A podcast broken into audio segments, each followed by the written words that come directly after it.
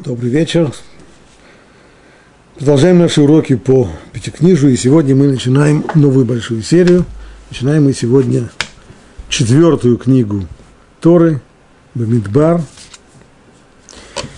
И прежде чем начнем, имеет смысл хотя бы несколько слов сказать об общем строении Торы, о месте книги Бамидбар среди остальных книг Хумаша – если вторая книга, первая книга Торы, Бытие или Зарождение, как обычно э, переводит ее название в других языках, не на русский язык, она и говорит о зарождении, о возникновении, зарождении, возникновении мира, зарождении народа Израиля. И вот момент зарождения народа Израиля, который происходит уже в Египте, вот здесь начинается книга Шмот – которая посвящена в основном исходу из Египта и получению Торы в Синайской пустыне. Это вторая книга Торы, Шмот. Завершается она рассказом о том, как было сооружено святилище, переносный храм, или мешкан, как его называет Тора.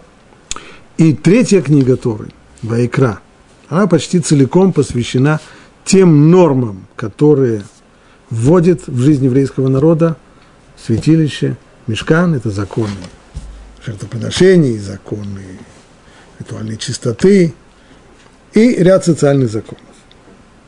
Это третья книга Торы, Вайкра, которую мы благополучно с Божьей помощью закончили. Четвертая книга Торы, Бамидбар, в пустыне, она возвращается к повествованию. То есть повествование, которое было прервано у горы Синай – которая довела линию сюжета до горы Синай, там повествование прервалось и началось изложение законов, это половина книги Шмот и вся книга Вайкра, а вот теперь в книге Бамидбар Тора возвращается к повествованию. Что же происходит в жизни еврейского народа, который находится в Синайской пустыне? Вот самая первая глава, книге Бамидбар в пустыне начинается так. «И говорил Бог Муше в пустыне Синай, в шатре собрания, то есть в мешкане, в первый день второго месяца, во второй год после их исхода из Египта. Прежде всего, хронологические данные. Тора говорит здесь о первом дне, то есть начало месяца, второго месяца. Что означает второй месяц? В Торе месяцы не имеют своих наименований. Они имеют только порядковые номера. И первый месяц, то есть это отправная точка, откуда все начинается, это месяц Нисан, в который еврейский народ вышел из Египта и сформировался как отдельный народ. Это месяц рождения еврейского народа, отсюда все и отчисляется. Итак, первый месяц – это Нисан, стал быть, второй месяц – это Ияр. И когда проходит со времени исхода из Египта год, то вот здесь как раз начинаем во второй год после их исхода из Египта. Второй, первый день второго месяца, и это уже второй год. То есть прошел год и месяц с момента выхода из Египта. Что же в этот день было сказано? Произведите поголовное исчисление всей общины сынов Израиля по их семействам – по их отчим домам, по числу имен всех мужчин поголовно. От 20 лет и выше всех выходящих на службу в Израиле пересчитайте их по их ополчениям, ты и Аарон. Ты – это обращение к Муше и Аарон. Так, есть здесь требование – исчислить, пересчитать всех. И причем пересчитать, сказано здесь, пересчитать общину. Произведите поголовное исчисление всей общины сынов Израиля. Хотя на русском языке несколько сложно говорить об этом, потому что мы здесь не улавливаем нюансов оригинала, но в оригинале есть э, два слова, которые обозначают еврейский народ. Есть кагаль, есть эда. Кааль от слова леит каэль, собираться вместе, до кучи. Эда – общество. Однокоренное с ним слово «идут» – свидетельство.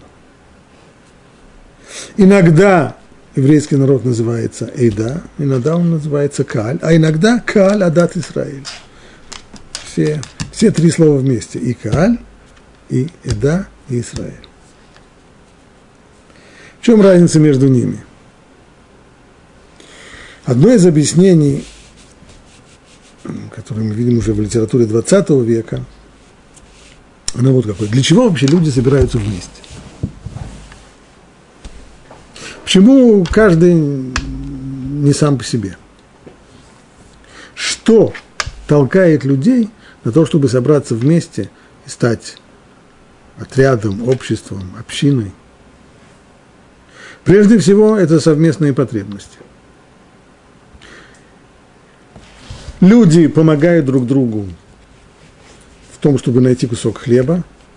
Одному человеку, безусловно, трудно бывает вот война за, за выживание, она для одного человека очень трудна. И когда люди могут помогать друг другу, одалживать что-то, помогать, скажем, нам историки всегда объясняют, что вот когда люди собираются э, пахать землю для того, чтобы хлеб выращивать, для этого нужны объединенные усилия, потому что одному человеку вырубить лес с большой делянки или убрать все камни для того, чтобы можно было пропахать, это достаточно тяжелая работа, но когда несколько человек объединяются вместе, то, безусловно, можно это сделать. Ну и, конечно же, если мы возьмем людей, которые идут по пустыне, то, конечно, именно крайние условия для выживания в пустыне, они их толкают друг к другу вместе. Нужно обороняться от хищников, нужно обороняться от врагов, от э, разбойников, бедуинов и прочих неприятностей. Все это толкает людей собираться вместе, они вместе становятся одним станом, да, вот так, наверное, так нужно это переводить, как стан, когда люди в пустыне собираются вместе, ограживаются повозками, выставляют дозоры, и вот это их толкает вот общие потребности и необходимость получать помощь друг от друга для удовлетворения этих потребностей, для выживания, она толкает их вместе. Это каль. Понятно, что как только условия изменяются, то этот стан рассыпается.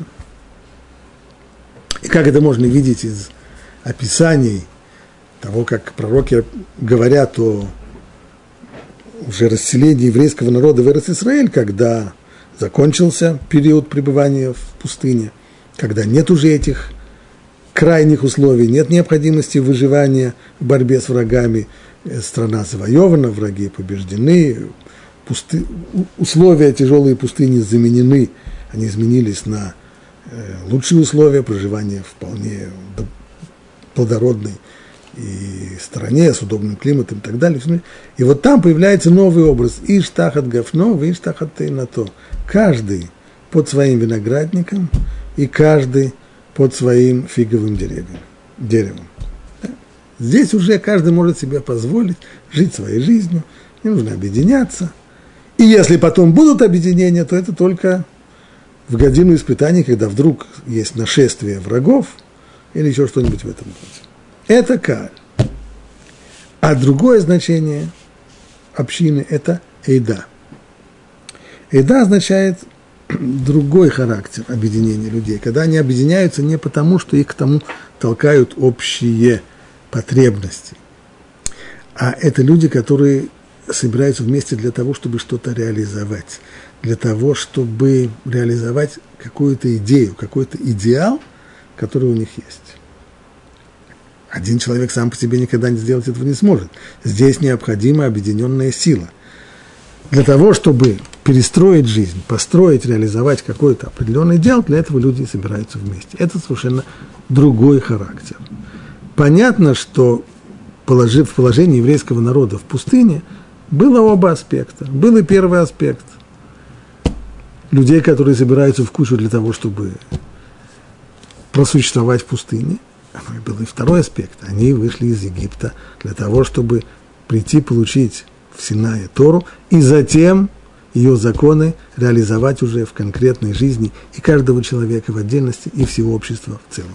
Так вот, приказ пересчитать был именно пересчитать как Эйда, не как скопище людей, которые собрались вместе для того, чтобы обороняться от врагов, а именно как общину, которая поставила перед собой определенную цель, и от сотрудничества отдельных людей этой общине и зависит успех этой идеи или наоборот ее неуспех.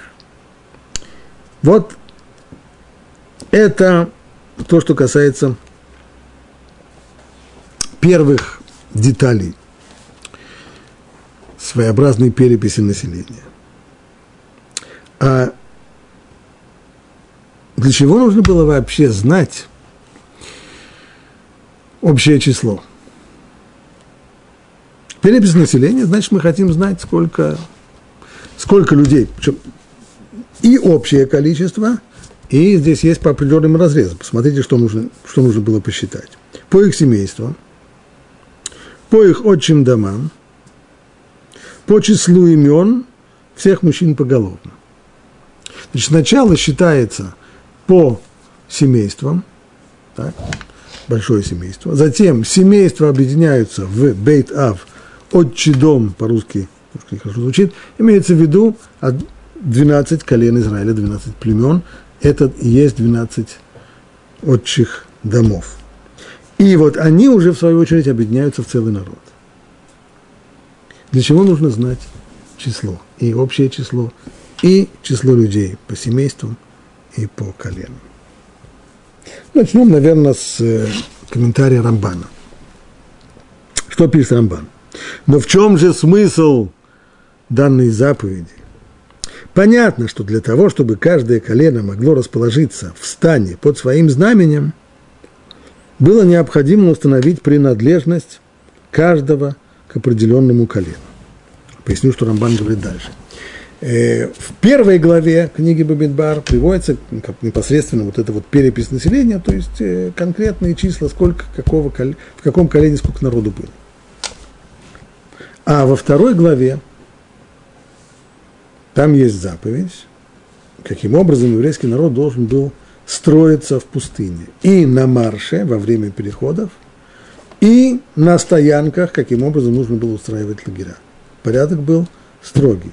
Четыре отряда, Тора называет их э, знаменами, или как бы это назвали на старорусском языке стягами.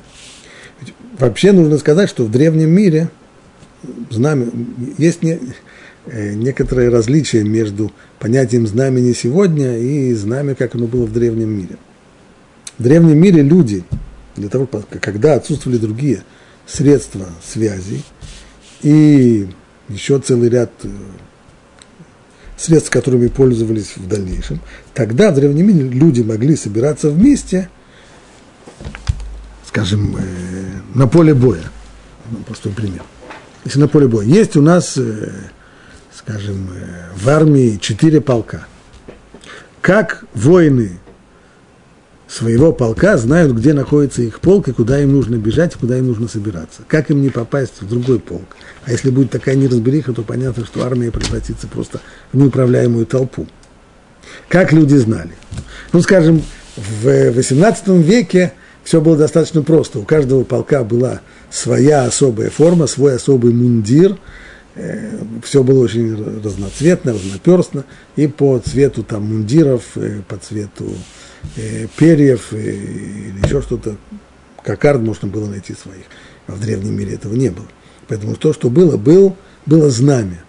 На знамя ориентировались все, знали, куда им прийти. Вот здесь полк первого знамени, значит, все солдаты, все воины первого, первого полка – они собираются здесь. А вот там стоит знамя четвертого полка, туда бегут все те, кто зачислены в четвертый полк. Так вот, нечто подобное здесь у нас описано и во второй книге Бамидбар.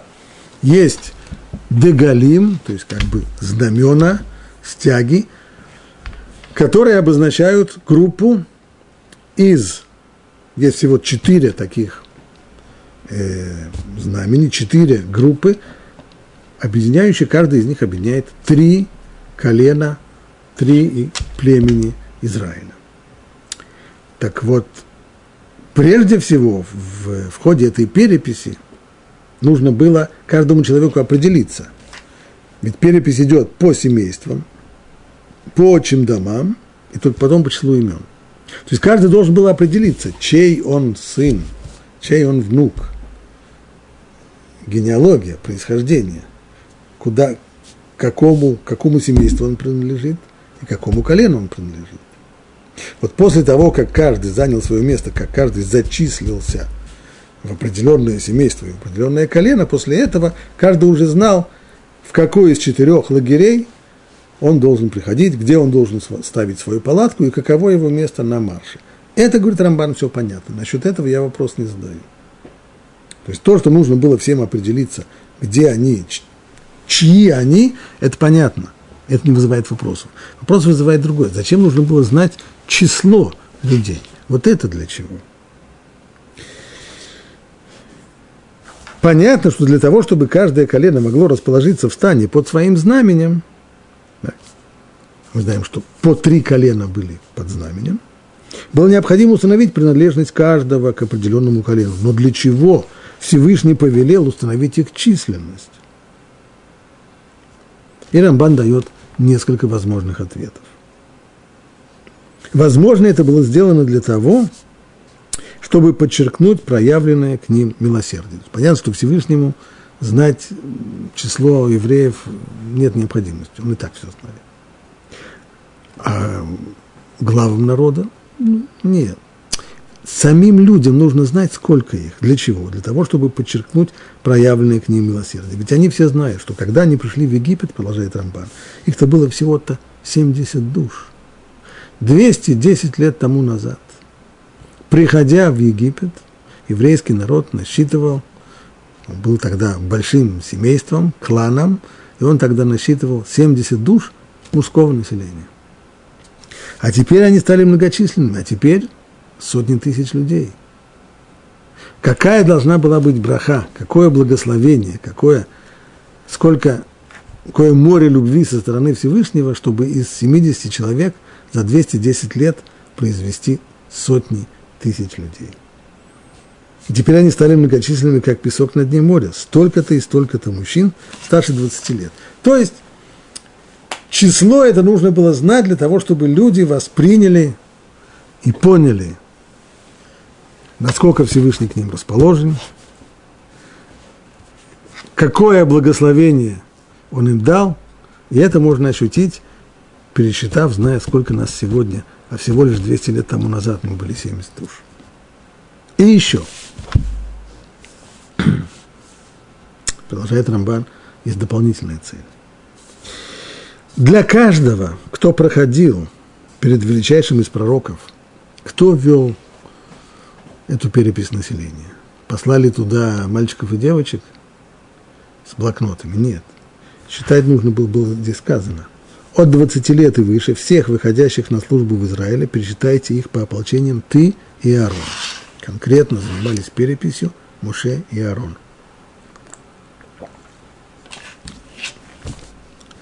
Каждый должен был предстать перед ними. И таким образом каждый, кто проходил перед величайшим из пророков, Муше, и перед его святым братом, праведником Аароном, и сообщал им свое имя – не просто э, ставил галочку. Они его спрашивали, кто ты, как тебя зовут, кто твои родители, к какому семейству и к какому колену ты относишься. Он сообщал им свое имя. И это само, представиться по имени перед Муше и Аароном, это само давало ему заслугу и жизнь. Ведь таким образом каждый человек был как бы зачислен в состав общины и занесен в список дома Израиля. До сих пор каждый человек сам по себе, пока не произвели вот эту самую перепись, каждый человек сам по себе. Получается по что идея здесь была не столько, в его втором объяснении, не столько в знании числа, не эта цель, А идея была в самом процессе. Потому что в процессе собирания вот этих данных, подсчета, каждый должен был прийти и представиться. Я такой-то, меня зовут так-то, я из семейства такого-то, такого-то колена. И это само давало человеку теперь, теперь он становится зачисленным вот в эту общину Израиля. Общину, в которой каждый на своем месте, каждый является частью общего целого, и вот с этого момента то он и становится частью этого целого. А это уже само большая заслуга. Нельзя сравнивать отдельно взятого человека, если мы его выдернем как морковку из грядки, с человеком, который является частью целого. Мы знаем, что еврейский закон настаивает на том, чтобы молитва была общественной. Когда люди впервые начинают знакомиться с иудаизмом, это становится немножко странно, ведь, казалось бы, все, что они знают, исходя из своего общекультурного э, развития, фона и знания общие, которые у них есть, казалось бы, молитва – это вещь очень личная – ведь что такое молитва? Молитва – это беседа человека с Богом, тет-а-тет. Так, а, а при чем здесь все остальные? Казалось бы, наоборот, человек должен был бы стараться молиться в уединении, а закон настаивает нет. Если нет только, только в стесненных обстоятельствах человек может молиться сам, но в обычных обстоятельствах он должен стараться делать все, чтобы участвовать в общественной молитве. Почему? Объяснение, которое обычно дается. Это то, что когда человек один молится, и он направляет свои просьбы, то он вот один, один как он есть, со всеми его сильными и слабыми сторонами, со всеми его заслугами и провинностями. А когда человек приходит, когда молитва приходит как молитва всего общего, целого – коллектива, извиняюсь за слово, то тогда это совершенно смотрится иначе, иначе, потому что община, она всегда, если один человек может быть виноватым, один человек может быть недостойным, община всегда достойна. И вот это вот проход перед Моше и Аароном, он был моментом зачисления в общину. С этого момента человек становился частью народа Израиля. Я приведу еще еще один пример.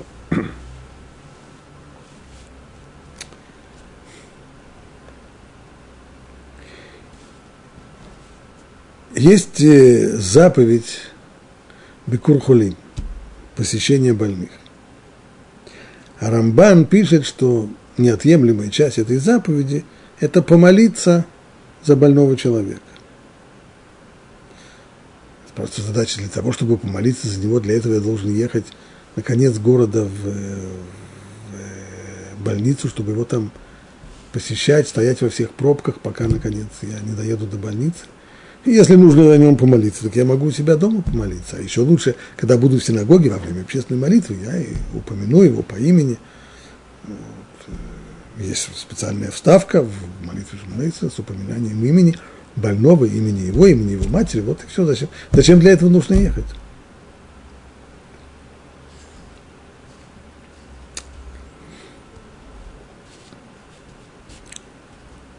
А ответ на это вот какой. Хатам Суфер пишет, что когда человека, когда о нем молится и упоминает его по имени, с одной стороны, молитва за человека, она привлекает к нему милосердие. Но с другой стороны, сам тот факт, что этого человека выдергивают отдельно и просят за него – понятно, что стараются при этом прибавить быток, шиар, хулей, Израиль среди всех остальных больных Израиля, да. Но фактически молитва об одном человеке, когда называют его имя, имя его матери, вот он обозначен. То в такой ситуации человек уже может быть, что здесь вместе с э, вниманием и милосердием к нему придет здесь немного и и неприятности такому человеку, потому что подобного рода выделение человека самого по себе, оно уже приводит к проверке, кто этот человек, этот больной. Заслуживает ли он излечения, заслуживает ли он тому, чтобы улучшилось его положение или нет, а может быть нет. Поэтому, говорит Хатам Суфер, когда человека не называют по имени, а находясь рядом с, с э, постелью больного, можно сказать просто, как сказал Муше по поводу своей, своей сестры Мирьям, «Кель на рфа на ла». Пожалуйста, излечи его.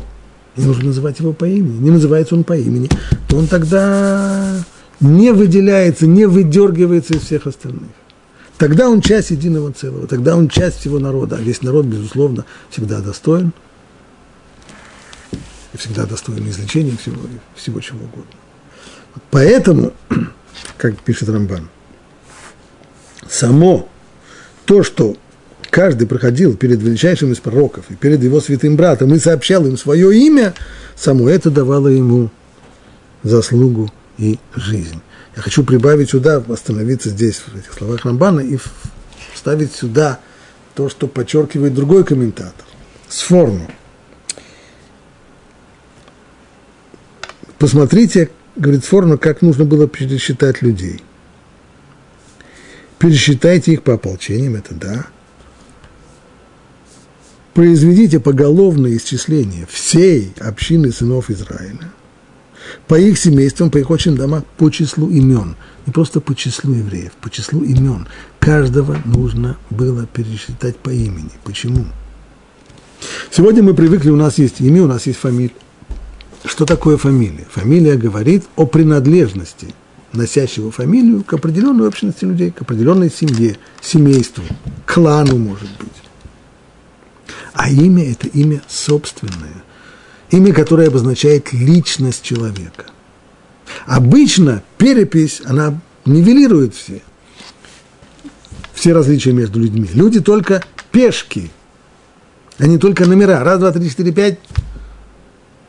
Здесь нужно было считать не так, а каждого нужно было считать по имени – указывающим на его личность в соответствии с его достоинством. Каждый здесь человек выделялся, выделялся как личность, как личность неповторимая. Ведь нет же двух одинаковых людей на свете, и никогда не было, и никогда не будет. Каждый человек совершенно неповторим. И каждый человек имеет свое имя. Он не номер. Мы знаем это, нацисты делали, когда они хотели полностью разрушить личность узников своих лагерей. То, что они делали, это присваивали ему номер – чтобы стереть его личность. Нет личности. Есть заключенный номер такой-то, такой-то, такой-то.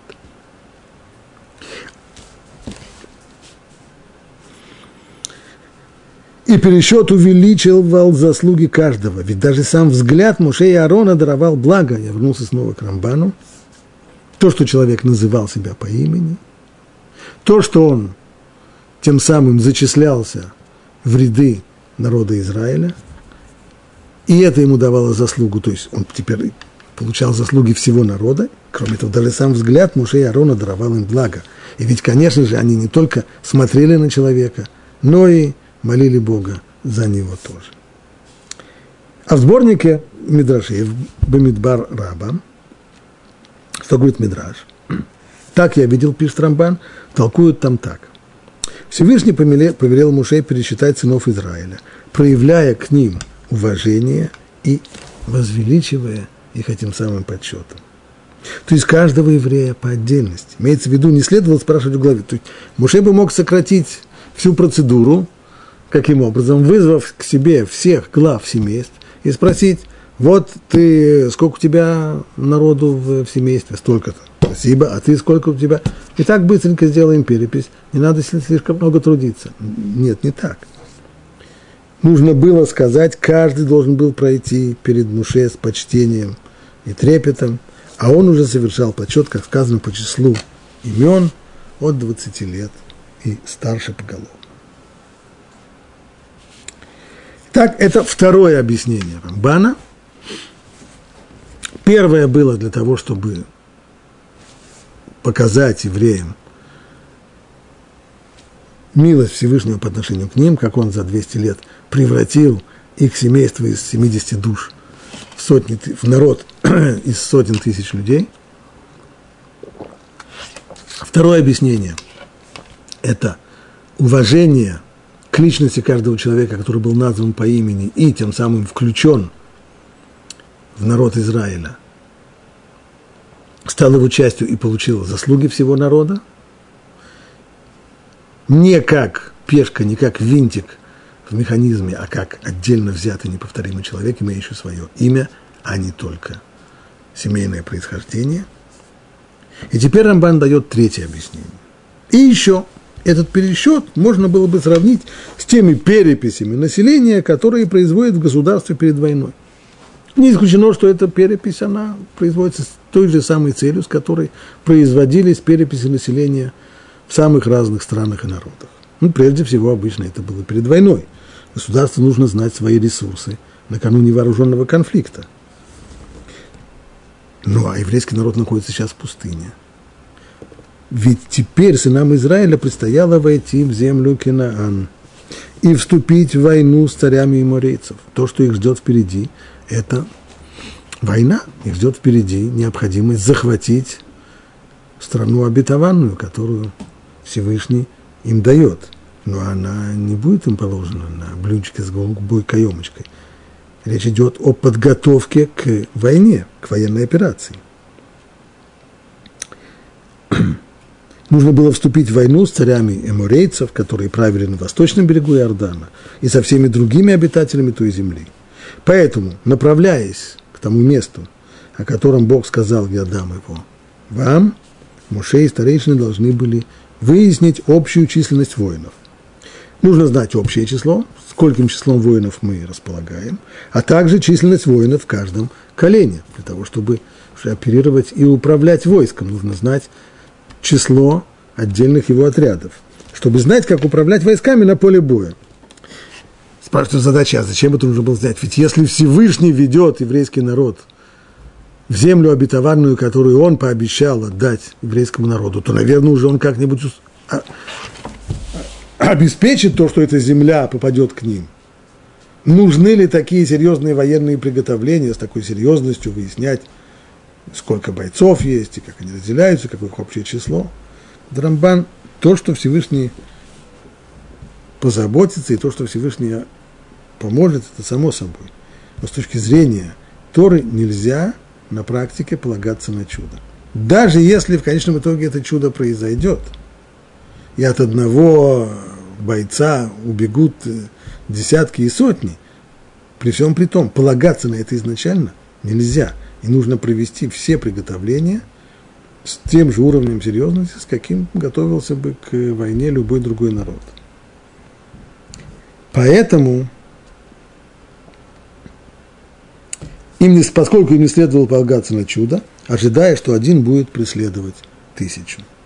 И сказано всех выходящих на службу в Израиле. Говорит Рамбан, то, что подкрепляет вот это вот третье объяснение, это то, что сказано, что нужно сосчитать, произведите поголовное исчисление всей общины сынов Израиля. По их семействам, по их отчим домам, по числу имен всех мужчин поголовно от 20 лет. А почему не раньше? Почему только от 20 лет? А что, до 20 лет несовершеннолетний? Ничего подобного. С 13 лет уже совершеннолетний. От 20 лет и выше всех выходящих на службу в Израиле. Просто до этого возраста, до 20 лет, никто на службу не выходит. А что это за служба? Говорит Рамбан, ну, конечно же, имеется в виду военная служба. Поэтому и сказано всех выходящих на службу в Израиле именно потому, что пересчет был для нужд войска. Это третье объяснение, для чего был, была произведена эта перепись населения. Рамбан на этом не останавливается, есть у него четвертое объяснение. И еще, поскольку земля должна была быть разделена между ними в соответствии с их числом, следовало определить, какой надел в завоеванной земле достанется каждому роду. Есть земля обетованная, которую нужно не только завоевать, ее потом нужно поделить. И поделить ее честно между различными коленами, внутри колена между различными семействами. Для этого необходимо знать число людей в каждом семействе, в каждом колене. И хотя нам кажется, что это очень дальняя задача, ведь в конечном итоге только через 40 лет после описываемых вот здесь, вот после описываемой здесь этой переписи, только через 40 лет после этого стран, страну начали делить. Драмбан Это да, фактически так и было. Но не таков, не таков был план изначально. Изначально, ведь если бы не грех разведчиков, они бы вступили в землю немедленно.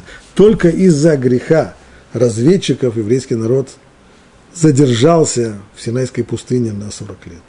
Если бы не этот грех, то сразу после, то было бы так. Мы сейчас находимся здесь, это первое число, первое яра. 20 ияра, меньше чем через три недели после этого Всевышний дал команду сниматься с лагеря и двигаться, двигаться в направлении Рацисраэля. Несколько переходов, расстояние не такое великое, пройти через Синайский полуостров, выйти на границы Эрцисраэль, началось бы вторжение, война бы дала много времени, при всем при том, что нужно было к ней серьезно готовиться, но много времени она бы не заняла. А после этого непосредственно уже делить страну. На практике так не вышло. Из-за греха разведчиков, когда еврейский народ отказался идти в Израиль, остались в пустыне на 40 лет. Но по плану должно было быть не так, поэтому это четвертая цель, которая могла бы объяснить вот это вот, эту перепись, так комментирует Рамбан.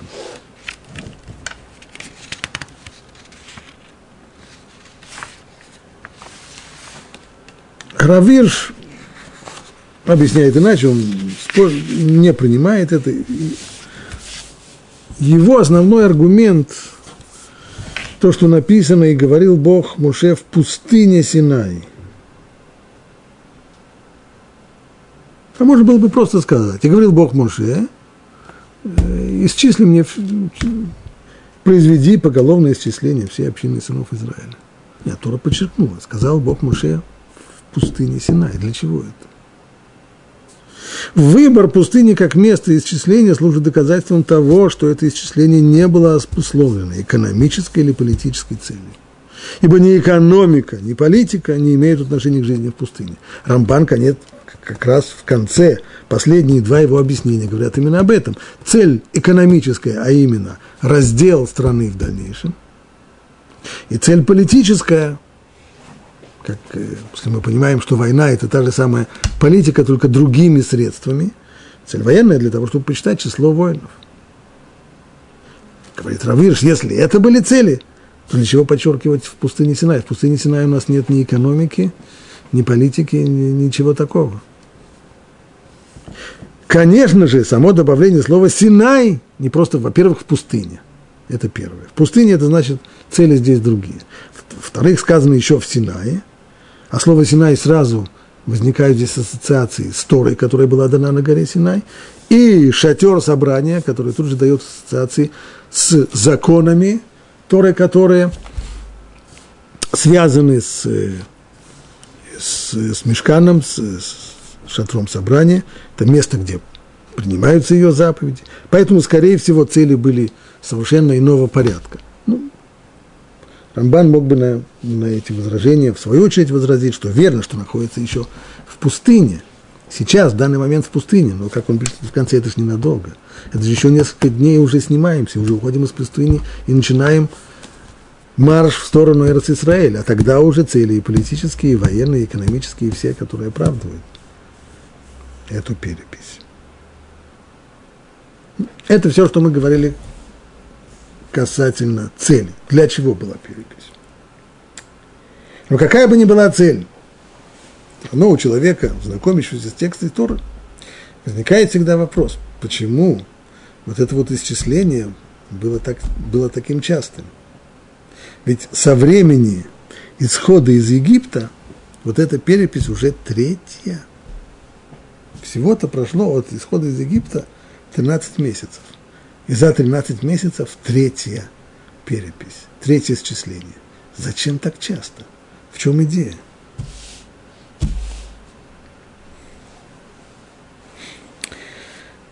Смотрим Раши.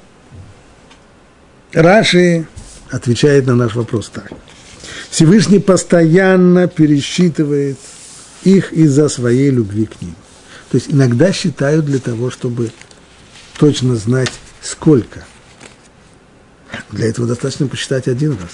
А зачем пересчитывать еще раз, и еще раз, и еще раз? сразу же возникает здесь ассоциация со скупым рыцарем, который так любит свои золотые монеты, что время от времени их пересчитывает. Ему не нужно знать, сколько их. Он пересчитывает их просто потому, что любит их. И также здесь. Всевышний постоянно пересчитывает их из-за своей любви к ним. Он уже сосчитал их, когда они вышли из Египта. Вышли из Египта. Сыны народа Израиля, избранный Богом народ, пересчитал их. Сколько их? Когда же многие из них умерли из поклонения Золотому Тельцу, были жертвы, он вновь сосчитал их, чтобы знать число оставшихся в живых.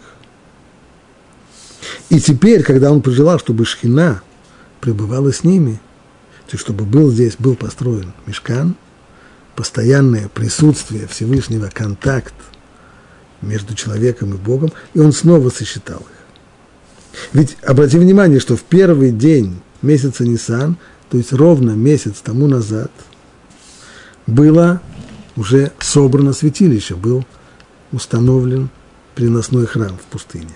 И ровно через месяц, первые яра, Всевышний сосчитал их. Так пишет Раши. Есть красивый мидраж на эту тему. Мидраж говорит так, как обычно, притчей. У одного торговца был полный ларец с украшениями из стекла – и он их выставлял на продажу. Они стояли на, на прилавке, каждый мог посмотреть в них, примерить, найти себе подходящий. Так он их выставлял на продажу, не зная их точного числа, ну, ларец целый. И убирал их с прилавка утром. Выставлял на продажу, не пересчитав. Вечером убирал с прилавка, тоже не пересчитав. И не зная их точного числа. Если бы мы спросили, сколько у него там есть, не знаю точно. И не очень-то следим за ним, потому что это всего лишь стекляшки. Но еще у него была одна маленькая шкатулка с подлинными жемчужинами. Вот эти жемчужины он выставлял на продажу, тщательно пересчитывая. То есть утром выставляя жемчуг на продажу, пересчитывал, сколько у него есть жемчужин, а каждый вечер, убирая их, их с прилавка, он снова их пересчитывал. В этом разница между стекляшками и жемчужинами. То есть а само отношение человека, само, само отношение к тому, что пересчитывается, оно выражается в пересчете. Вот эта вот симпатия и близость и любовь Всевышнего к народу Израиля, она и выражается вот в этом постоянном пересчете. Обратим внимание еще на одну деталь здесь. Вот какую. Нужно было считать всех выходящих на службу, мы уже видели, что Рамбан, ничтоже сумнявшийся, говорит, что это за служба. Конечно, военная служба. И так мы объяснили на русском языке. А если посмотреть в, в оригинале, то там упомянуто слово «цава». И человек, это одна из наших проблем, что сегодня человек, читая Тору, знакомясь с его текстом, он слова понимает в соответствии с тем, как их понимает современный, современный э, словарь языка иврит и так далее. А это не всегда, не всегда то же самое. Это во всех языках так. Слова изменяют свое значение. То же самое здесь. Слово «цава» хотя в современном иврите значение его совершенно однозначно, это армия, но многие комментаторы говорят, что имеется в виду не то.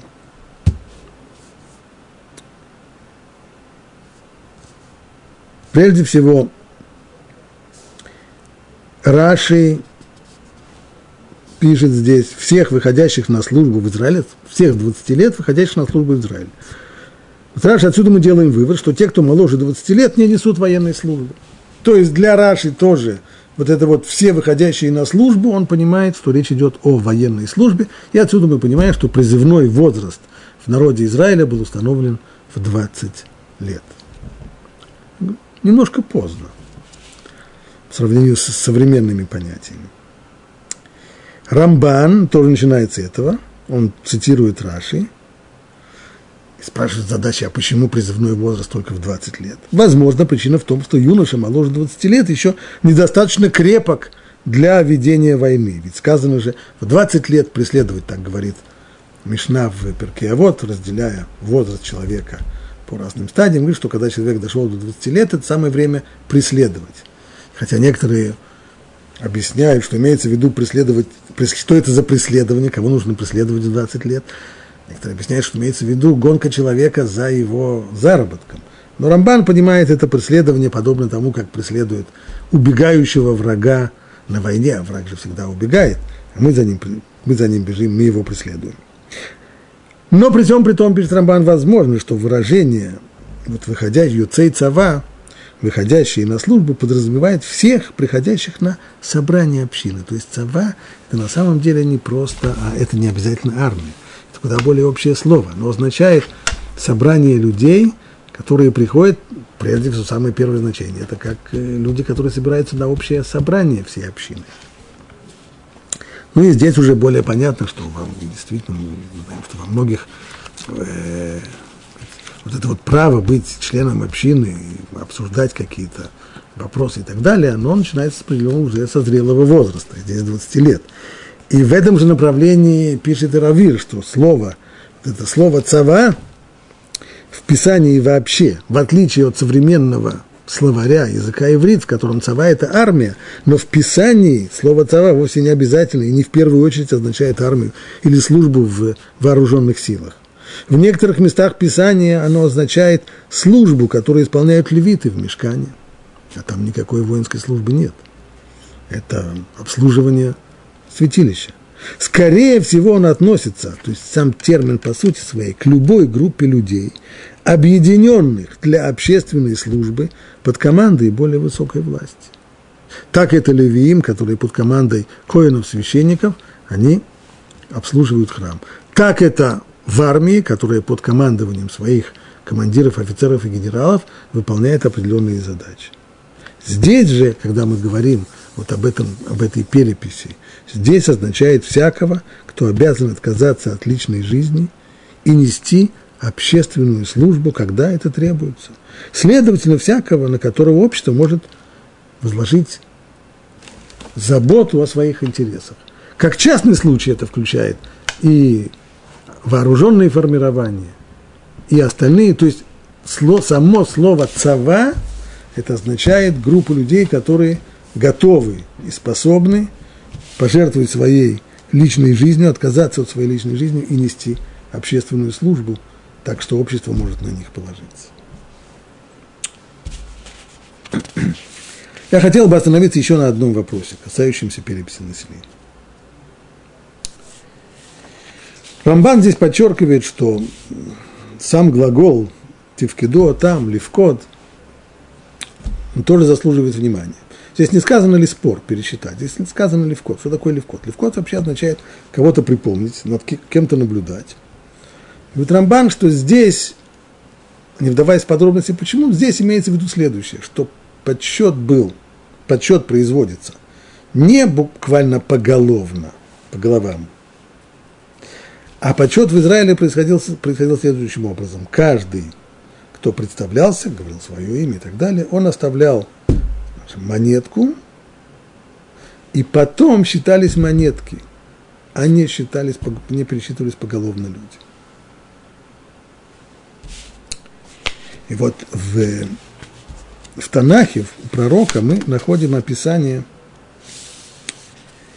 переписи, который задумал через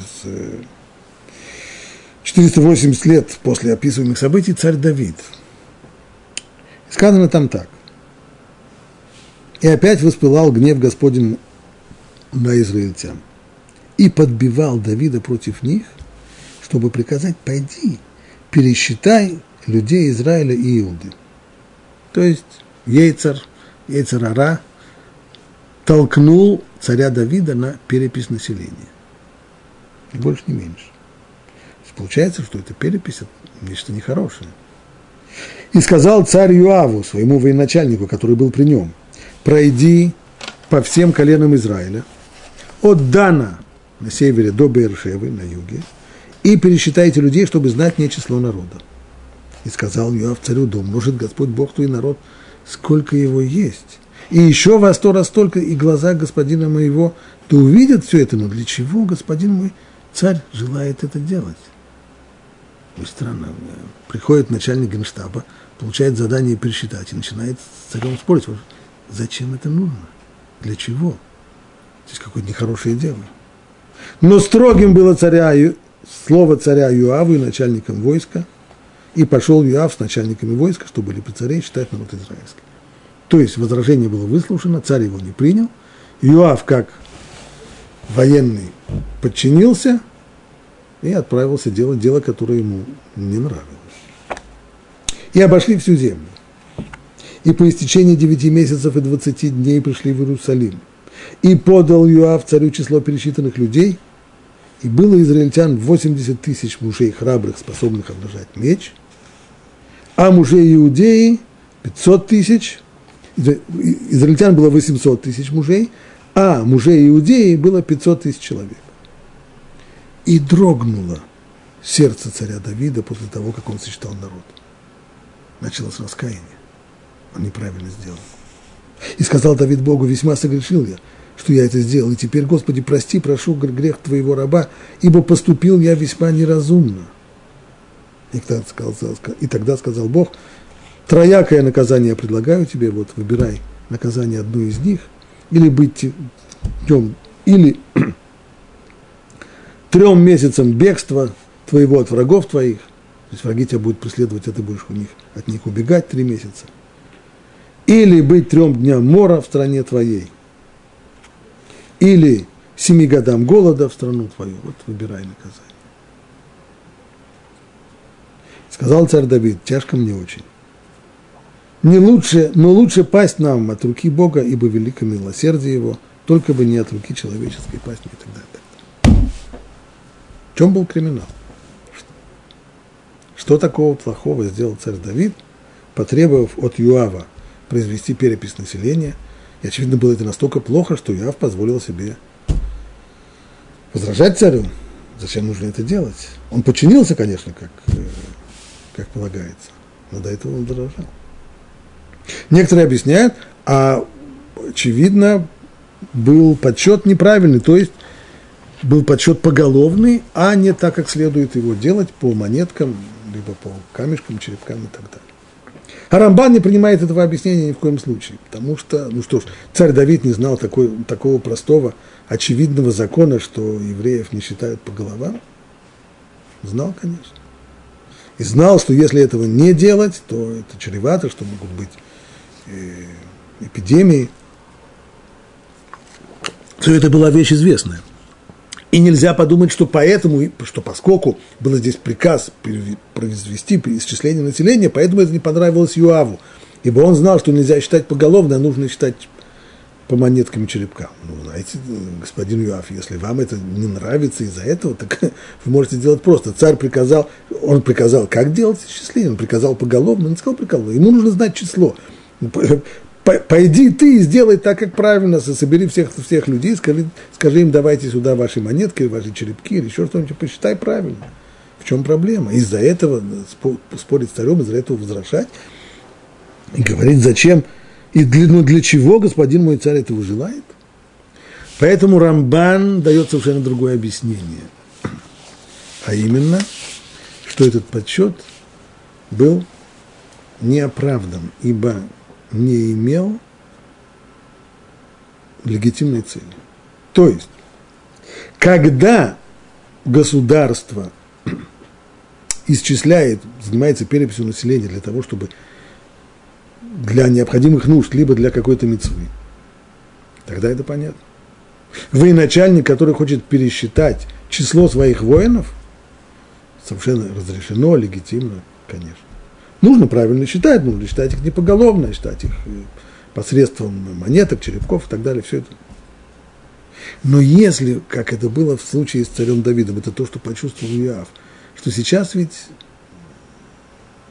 мир, и сейчас нет никакой необходимости производить перепись населения в преддверии войны. Зачем же это нужно?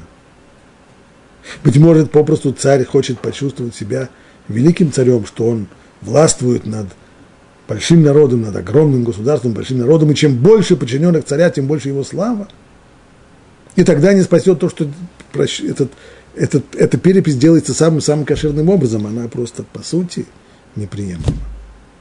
Так объясняет Рамбан. Отсюда выходит, что по мнению Рамбана, и многие считают, что это учитывают его мнение как, э, как Аллаха, как закон, перепись можно производить только для мецвы, только для необходимых потребностей или для исполнения какой-то мецвы, но не для пустопорожных целей неоправданных. На практике в Израиле время от времени проводят перепись населения, и каждый раз возникает вопрос, а нужно ли, а правильно ли сотрудничать с теми, кто производит эту перепись. Ну, с одной стороны, цели этой переписи благие. Понятно, что государству нужно для того, чтобы планировать количество коек в э, больницах, количество классов в школах, нужно знать свое население. А в какой-то момент нужно было еще знать количество населения просто для того, чтобы изготовить или закупить количество противогазов необходимых. Такие периоды тоже были в жизни страны. Но вместе с тем это только часть цели, а другие цели, они совершенно ни, никак не связаны с мецвой или с какими-то благородными целями и намерениями. Вместе с тем, то, что законоучители говорили в свое время, когда проводилась эта перепись, э, не было запрета ее проводить, и вот почему. Все, что говорит Рамбан, это о переписи сынов Израиля. А в государстве Израиля считали не сынов Израиля, а считали жителей государства. А среди жителей государства у нас помимо сынов Израиля есть масса-масса других сынов, других народов, и, и арабов, и кого только, кого только у нас нет. Поэтому, поскольку перепись была по численности государства, а не по численности народа, поэтому не было никакого здесь запрета, и можно было э, участвовать в самой этой переписи. Вот на этой оптимистической ноте мы закончим, а продолжим разговор о книге Бамидбар на следующем.